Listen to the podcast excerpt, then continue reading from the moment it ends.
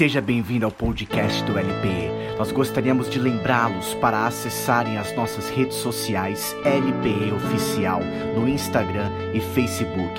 Curta, compartilha e comente com seus amigos. Vamos ouvir a última ministração do culto. Gálatas capítulo 2.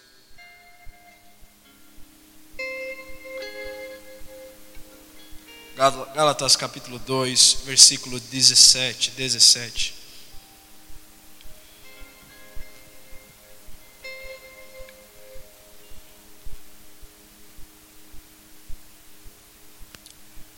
Se você achou, diga amém. E a gente lê. Gálatas capítulo 2, versículo 17 diz: Mas se nós, procurando ser justificados em Cristo, fomos também achados pecadores, será que isso significa que Cristo é ministro do pecado? De modo algum, porque se volto a edificar aquilo que destruí, a mim mesmo constituo transgressor. Porque eu, mediante a própria lei, morri para a lei, a fim de viver para Deus. Estou crucificado com Cristo, logo já não sou eu quem vive, mas Cristo vive em mim. E esse viver que agora tenho na carne, vivo pela fé no Filho de Deus, que me amou e se entregou por mim. Versículo 18: Porque se volto a edificar aquilo que destruí, a mim mesmo constituo transgressor. Eu já queria lançar isso logo de cara. Eu peço para que você olhe para a pessoa do seu lado e diga: Até o barro o obedece.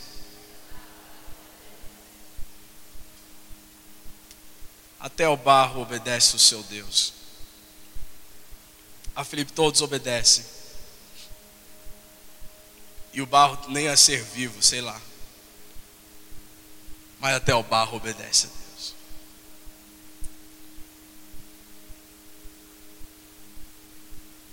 Nós, diretamente dessa palavra, vamos tirar esse versículo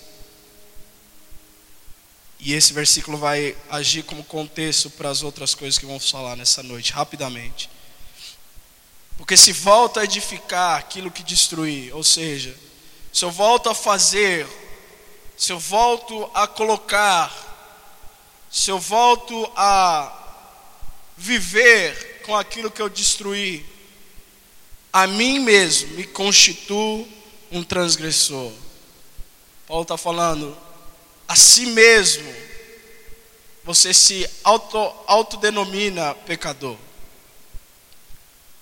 Como fomos ministrados aqui já, nós fomos redimidos pela graça do Senhor, salvos pela cruz.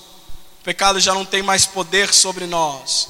Nós temos autoridade no nome de Jesus para pisar sim em serpentes e escorpiões, para declarar o reino do Senhor que já veio, que está estabelecido no nosso meio. Mas se nós construirmos, voltarmos a construir aquilo que já foi destruído, ou aquilo que já foi, melhor, ou aquilo que foi destruído pelo Senhor, nós nos tornamos pecadores. 1 Samuel 4 vai relatar a história do povo de Israel contra os filisteus, onde eles passam por turbulência, onde eles passam por dificuldades, e onde a galera começa a, a, a, a usar Deus da forma errada. Naquela época existia a arca, do, a arca da aliança, que representava a presença de Deus. Já somos doutorados nisso. Somos doutores nisso, nesse assunto. A arca de Deus se movia, eles se moviam. A arca de Deus parava, eles paravam. A arca de Deus estava no meio do povo, era sinal de vitória. A arca de Deus estava fora do arraial, era sinal de derrota. E a arca de Deus começou a ganhar batalhas contra exércitos maiores que o povo de Israel. Só que chegou uma hora que esse mesmo povo ele começou a se acostumar com aquilo que estava acontecendo, com a presença de Deus. Não sei se você lembra, o caso de Sansão é bem parecido com o que Israel estava vivendo. Sansão ele estava tão certo de que venceria os filisteus mais uma vez, que ele se deitou, se deitava com uma, se deitava com outra, pecava ali, transgredia ali. Só que a Bíblia é clara em Levítico, em, em, na, a Bíblia é clara que uma hora Sansão, dizem juízes, Sansão ele não percebeu que o Espírito de Deus havia se retirado do meio dele. E aí os filisteus, os, os midianitas vão lá e pegam ele, e nós sabemos toda a história. O povo de Israel estava vivendo a mesma coisa. Crentes que eles iam ganhar, e o povo filisteu, eles estavam crentes que eles iam perder. Gerando contexto para você aqui agora. O povo de Israel foi atacar o povo filisteu. E esse mesmo povo, ao ouvir o som do povo de Israel, que era a minoria, eles começaram a se assustar porque eles falaram: Eita, a arca do Senhor, o poder do mesmo Deus que tirou o povo de Israel do Egito está vindo contra nós. O que faremos? A Bíblia diz que eles temem. Só que chega uma hora que há um embate, que há, que há, que há que é a conclusão da história, onde um olha para o outro e um vai atrás do outro e o povo de Israel perde. Perdendo, o povo de Israel não perde só luta e vidas, o povo de Israel perde a arca do Senhor. A arca de Deus é sequestrada, Deus é sequestrado, se é que é possível. Eu imagino que esse mesmo povo filisteu, com a vitória nas mãos, com inúmeras, inúmeras derrotas, inúmeras, inúmeras vidas derrotadas, mortas do povo de Israel, eles começam a celebrar e dar risada porque eles venceram quando eles achavam que iam perder. E esse mesmo povo filisteu, eles começam a menosprezar o Deus que estava presente na arca da aliança. O sentimento de medo e aflição que eles tinham pela arca se torna em desdém. E sequestram a arca do Senhor. O que é sequestro? Sequestro é quando você pega uma coisa que não é sua. E hoje em dia, normalmente, você quer algo em troca. Nós temos aqui na nossa casa o nosso pastor Alê, ele é da unidade anti-sequestro. E nós temos a evangelista Liliane, que é a esposa dele. Eles se conheceram no carro, depois que o pastor Alê salvou a pastora Liliane, a evangelista Liliane do sequestro. Ela estava sequestrada. Ele foi lá, achou ela. E ele falou que ele olhava pelo retrovisor quando ele estava indo para casa da evangelista Liliane e ele deu uma piscada. A história de, é filme, né? Tipo guarda-costas, né? Muito, muito filme. Só que quando você sequestra uma coisa e você acha, você tem muito tempo com ela, você toma posse daquilo, você passa a achar que aquilo é seu.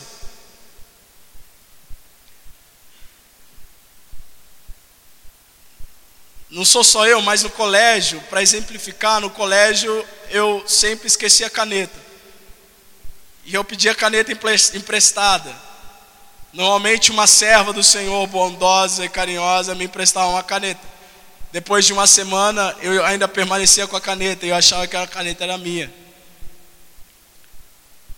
Então, tem um, vamos deixar um mandamento aqui nessa noite: devolverá as canetas aos seus irmãos. Amém.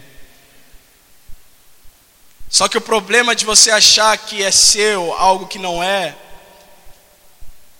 é que você não tem poder sobre aquilo. O domínio não é seu. E o grande problema do povo filisteu era que eles não estavam nem mexendo com um homem ou com uma mulher qualquer. Eles não estavam pegando caneta emprestado de ninguém ou roubado, ou não tinham roubado caneta, muito menos um estojo. Mas o que eles tinham mexido, o que eles tinham tocado, era a própria presença de Deus na terra. Um dos textos mais preferidos, que eu mais amo, Só que eu preciso te dar um contexto. Voltam aqueles que sobreviveram. Sacerdotes morrem. Eli recebe a notícia que Ofni e Finéias morreram. E o profeta daquela época, Eli, quando ele recebe essa notícia, ele cai para trás da cadeira, quebra o pescoço e também morre. É um texto que não tem um, um Abraão, um Davi, um cara de poder. É um texto caído. É um texto onde Israel, onde Deus demonstra que Israel está perdido. Depois da morte de Eli, a mulher de um dos seus filhos descobre que está grávida. E ela decide chamá-lo Icabode. Que quer dizer a glória se foi. Queria que você imaginasse como é viver sem a presença de Deus. Quantos aqui conseguem voltar na época onde você vivia sem a presença de Deus? Quando hoje você acorda pela manhã, você tem uma novidade de vida todos os dias. Você pode firmemente dizer: Senhor, eu sei em quem eu tenho crido, eu sei o que o Senhor é poderoso para fazer, infinitamente mais do que eu posso imaginar. O teu dia, o meu dia, aliás, é seu. Toma conta. Eu não sei você, mas essa parte do Evangelho é muito especial, querido. Você tem para onde recorrer além de humanos falhos. Mais que isso, você tem para onde recorrer. E onde você recorre ao Deus Todo-Poderoso, Criador dos céus e da terra. E esse mesmo Deus, Ele te ama de tal forma que Ele deu o seu único filho. Para que todo aquele que nele crê não pereça, mas tenha a vida eterna. Amor, imensurável amor, que coloriu as nossas vidas, que coloriu a minha e a sua vida, que era preta e branca, que deu razão aos seus passos, que fez seus olhos brilharem novamente. Cantamos aqui: quem é esse que abriu meus olhos quando eu nem percebi que eles se fecharam? E que me fez andar novamente quando as minhas pernas paralisaram. Quem é esse, meu irmão? Só que a situação do povo de Israel era outra. E Cabode, lá se foi a glória de Deus. Mas mesmo com tudo isso, ainda assim, até o barro o obedece.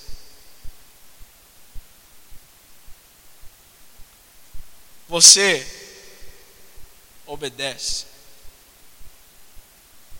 Nós somos homens e mulheres que em nós borbulha obedecer, mesmo quando nós não conseguimos, mesmo quando falhamos, logo em seguida há uma coisa aqui dentro, aliás, há uma coisa aqui dentro que borbulha em nós e fala: volta.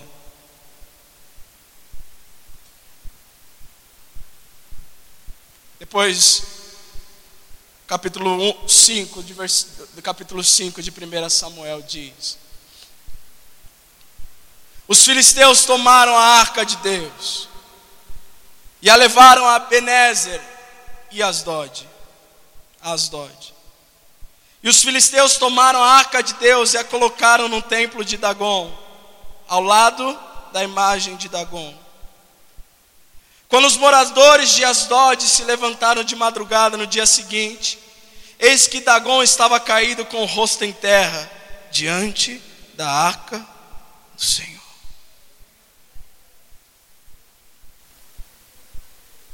E eles pegaram a imagem de Dagon e a puseram de volta no seu lugar. Levantando-se de madrugada no dia seguinte, porém, pela manhã, eis que Dagon estava caído de bruços diante da arca do Senhor.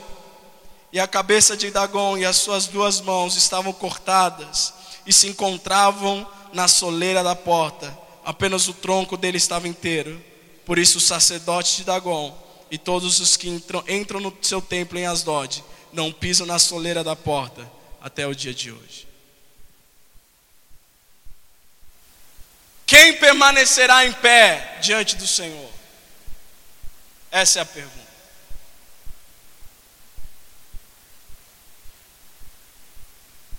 Quem aqui conseguirá diante do teu Deus se manter em pé quando ele vier?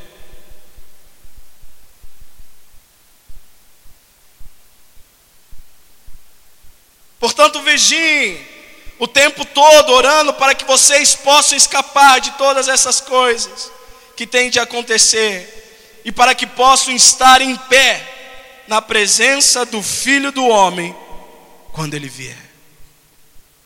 Diz Lucas. Meu irmão, hoje eu só vim aqui para te comunicar São três coisas e eu já comuniquei uma. Até do barro ele é, até o barro obedece ele. A segunda, lembre-se todos os dias que você acordar, que vai haver um momento onde todos nós, enfileirados, vamos ficar de pé diante do Rei da Glória. E só os alicerçados na rocha ficarão em pé. Eu não imagino como vai ser no grande dia. Mas eu sei que alguns cairão, alguns não olharão para ele, alguns temerão e fugirão. Outros talvez olharão fixamente a ele, talvez não, porque de por causa de tanta glória. Outros talvez estarão de joelhos, mas na verdade o Rei da Glória sabe que eles estão em pé. Outros vão estar humilhados perante aos pés do Rei da Glória, mas ele vai saber que eles estão em pé.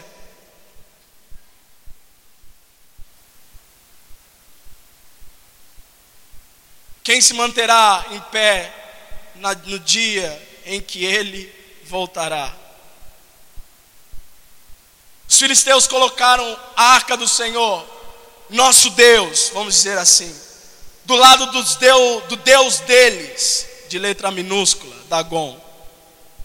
A Bíblia diz, a história diz que ele era tinha o corpo de peixe, era feita de de corpo de peixe, não, feito de corpo de peixe não, era semelhante ao corpo de peixe feito de barro. Cabeça de homem, braço de homem. E eles foram dormir, achando que tinham sequestrado o rei da glória. Acordam e a primeira coisa que eles entram para ver se está tudo ok. Adivinha o que acontece? eles percebem que Dagon está prostrado no chão, caído no chão, diante da arca de Deus. Agora pensa comigo, como se você é um filisteu. Você é um filisteu, eu sou um filisteu. Foi um vento. Rapaz, choveu. soprou, caiu. Que vamos fazer? Levantá-lo. Nosso Deus não pode ficar prostrado ao Deus de Israel, não é verdade? É ou não é, filisteus? Nosso Deus peixe não pode ser comparado a essa esses serafins e querubins que se dão mãos com argolas douradas, hastes douradas. O que, que é isso? Nosso Deus é muito maior, né, filisteus? Vamos levantar o nosso Deus, Dagon, e vamos dormir. Boa noite, gente. Que bom que vocês não entram na história, né?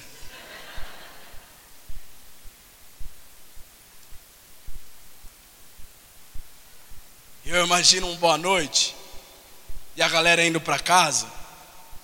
Só que na mente mesmo, lá no fundo, no fundo, né, meus irmãos filisteus, minhas irmãs filisteias, fica aquela pulga atrás da orelha: será que foi o vento?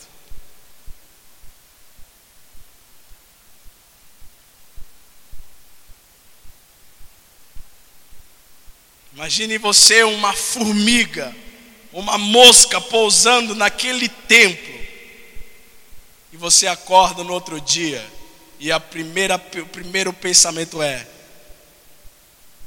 será que ventou de novo?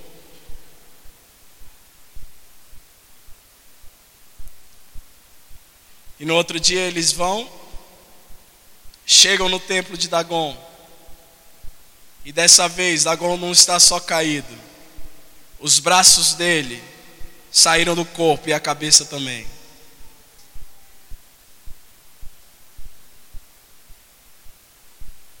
Como bons filisteus, agora nós já começamos a desconfiar de algo.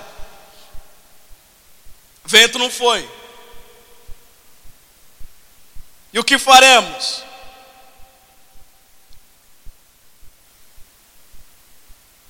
Para onde iremos?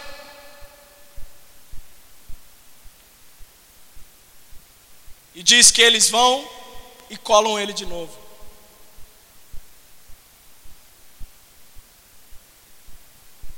Essa é a terceira coisa que eu falo hoje. Sendo a primeira, até do barro, até o barro obedece ao Senhor.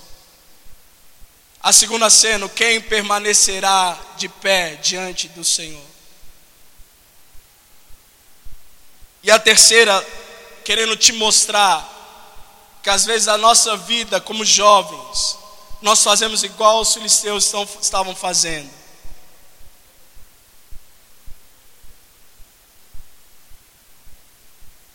Provando para todo mundo que às vezes é mais fácil colar Dagon e colocar ele de pé de novo, do que mudar o seu pensamento e a sua vida, a sua conduta. Eu não sei se faz sentido para você, mas fez muito para mim quando Deus falou isso comigo. Às vezes é mais fácil ver o ídolo nosso da nossa vida, ver que ele é nada diante do Senhor, o Rei da Glória, e colocá-lo em pé de novo no outro dia. É mais fácil fazer isso do que chegar, Senhor, eu preciso confessar o meu ídolo, eu preciso mudar o meu pensamento, eu preciso mudar a minha rota e meu jeito de viver. É mais fácil colar Dagon de volta do que se converter.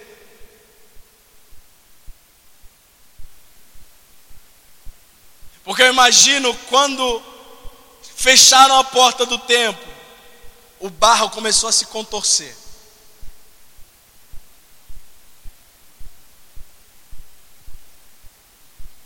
Porque lá no começo, o mesmo Deus, ele pegou da terra e fez assim, ó.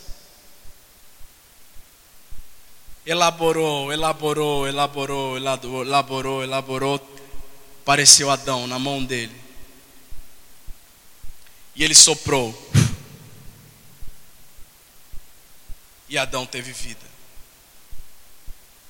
O mesmo barro que obedeceu às mãos do Deus do princípio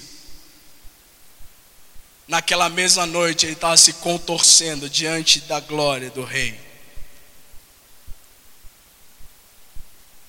E não dá outra a não ser se prostrar diante do próprio Rei. Meu irmão, Deus está aqui. Querendo você ou não.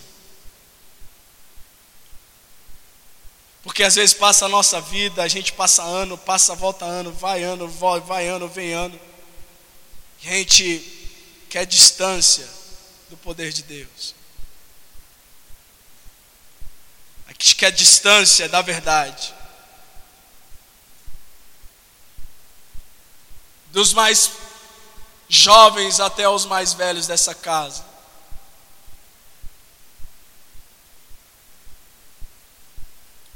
eu quero te relembrar que nenhum joelho não se dobrará diante do Rei da Glória quando ele vier, mas que isso toda língua confessar, confessará que Ele é o Senhor, assim como foi Dagon. É uma das passagens mais ilustres da Bíblia para mim. E dessa vez ela me chamou, o Senhor me convidou a mudar o meu pensamento e não colar aquilo que eu chamo de ídolo.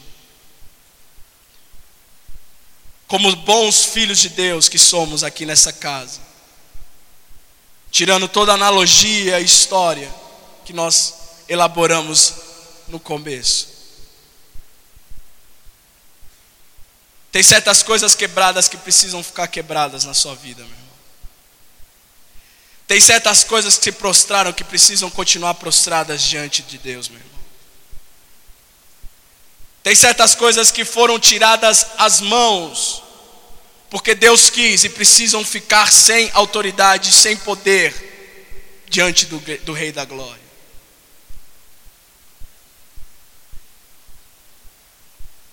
Davi só não jogou a, a funda e atacou a pedra. Ele foi atrás de Golias para o quê? Decapitá-lo. Porque vai que Golias volta.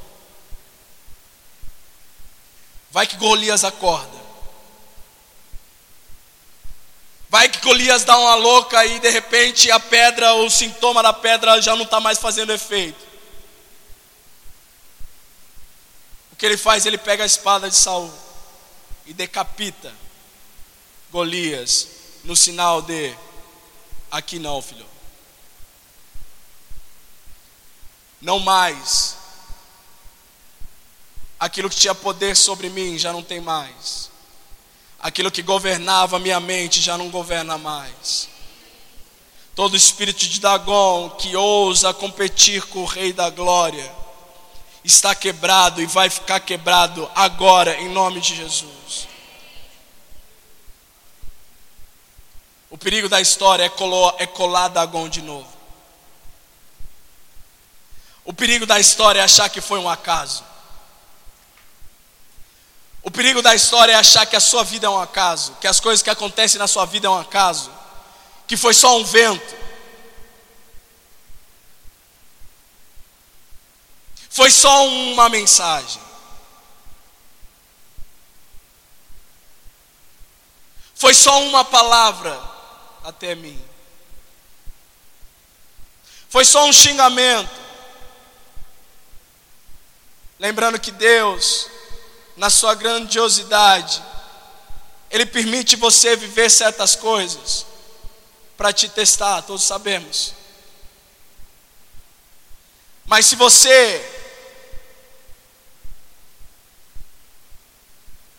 que diz que tem, que tinha fraqueza para algo, e aquele algo não aparece, e você não erra com aquele algo, porque ele não aparece, você ainda não está liberto, amém amém? Mas eu sei que diz que está liberto de algo, e quando aquele algo aparece, e você diz não ao algo, é aí que a história começa, meu irmão. Eu passei a minha vida inteira lutando com isso, com os prazeres carnais da vida e, da, e, e do mundo. Nós vivemos num mundo pornográfico, amém amém? Meu irmão, você não precisa olhar mais no laptop para ver pornografia. Você não precisa mais ser seduzido no seu computador. Você liga a TV já é. Você vê, olha para a direita para ver o retrovisor se tem um carro passando. Tem uma mulher que parece estar na praia, no meio de São Paulo, na Paulista.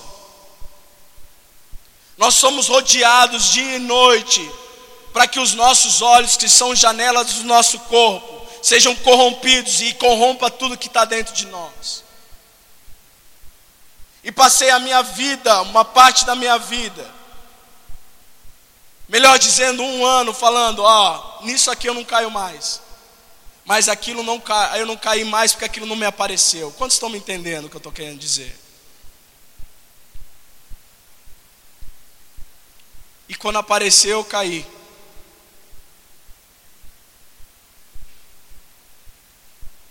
Hoje nós, como grupo, que reconhecemos o senhorio do Senhor, essa casa que reconhece o senhorio do Senhor, precisamos urgentemente entender que aquilo que Deus quebra, nós não podemos reconstruir. Porque se reconstruirmos aquilo que uma vez foi destruído, nós somos feitos como transgressores, diz Paulo em Gálatas. Se moldamos de volta aquilo que ele destruiu e quebrou, quem somos? Para onde vamos? E é por isso que tem muita gente que ainda decreta que está doente, quando Deus, na sua infinita soberania, disse: Você não tem mais isso. E é por isso que nós vivemos num, num, numa sociedade onde começa a dizer: eu tenho síndrome disso, síndrome daquilo, síndrome daquilo outro, quando Deus declarou no dia anterior que você não é mais aquilo.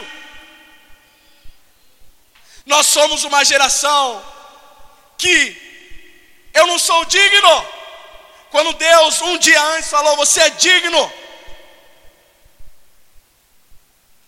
Nós somos uma geração que chora quando um dia antes o Senhor disse que ao amanhecer todo choro cessará e toda lágrima parará, porque a alegria virá ao amanhecer. Nós somos esse povo.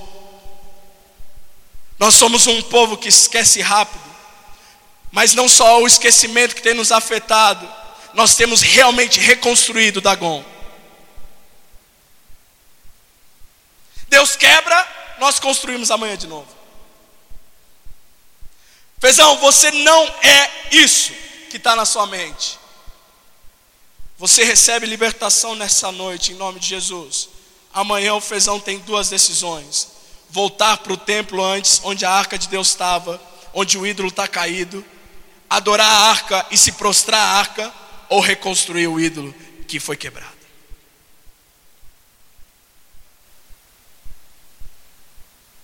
Nós vivemos uma vida de vitimismo, que é bem ao contrário da vida que o cristão deve viver. O cristão é aquele que marcha e não retrocede.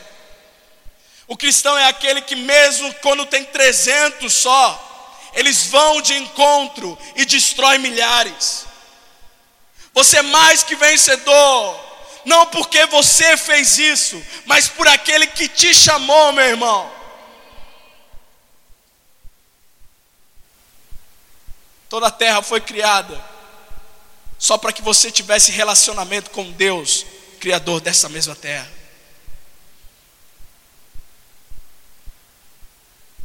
O sol parou, cara. A terra cessou. Meio-dia se tornou oito horas. Cego enxerga coxo surdo ouve. E você continua construindo aquilo que Deus derrubou em cada culto, em cada momento de intimidade que você tem na sua casa.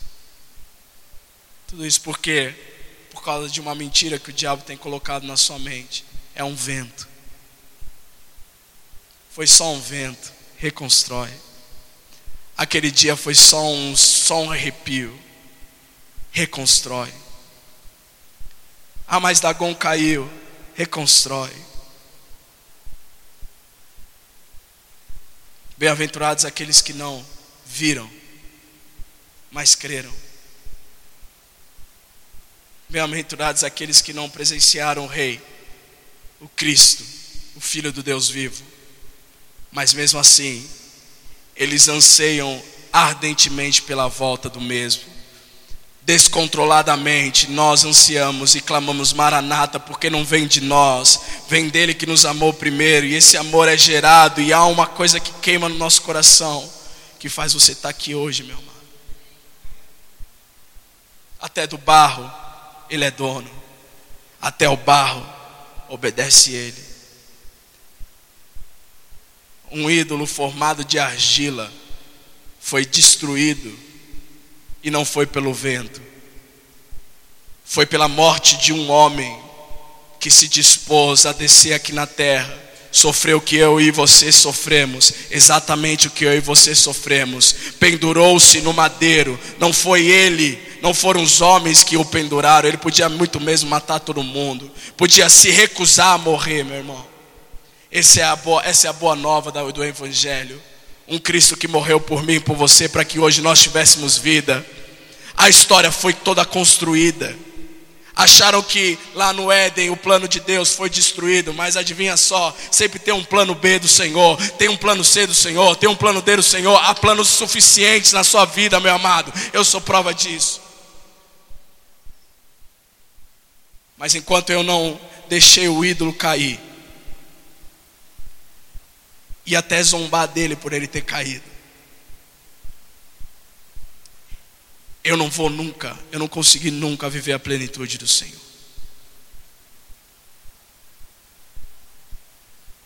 Meu amado, Deus me mostra corações e exatamente o que você está vivendo agora. Como homem, dá vontade de, de olhar para você e falar: olha, isso aí que está dentro de você não te pertence mais, já caiu. Cabeça e braços já foram quebrados e eles estão prostrados diante de Deus eterno. Mas o Espírito só pede para eu falar: creia que isso é verdade. Se você não crê, quem crê, quem vai crer por você, meu irmão? Só crê em oração quem ora, não é mesmo? Só crê quem, quem que pode, quem viu Deus fazer, não é mesmo?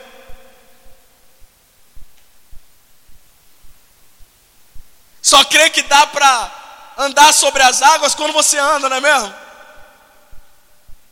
Senhor, eu peço que eu vá ir contigo, disse Pedro. E o Cristo disse: Vem, Pedro. E pela palavra do Senhor, ele começa a andar sobre as águas. Só crê no impossível, nos milagres, meu irmão. Quem tem fé para crer? Sabe por que você não ora? Porque você não crê em oração. Sabe por que você não lê a Bíblia? Porque você não crê nela. A partir do momento que você começar a crer na Bíblia, da mesma forma que você crê que o irmão que está do seu lado está aí vivo, você vai ver que os dagons da sua vida vão começar a cair de lá para lá, de lá para lá, de norte a sul, leste a oeste. Você vai falar: Eu não vou colar mais ninguém, não. Eu sei em quem eu tenho crido.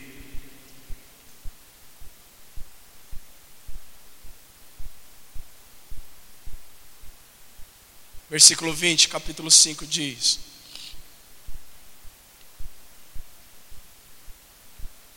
E os homens de Bet-Semens, os homens de Bet-Semes disseram: Quem poderia estar diante do Senhor, este Deus santo?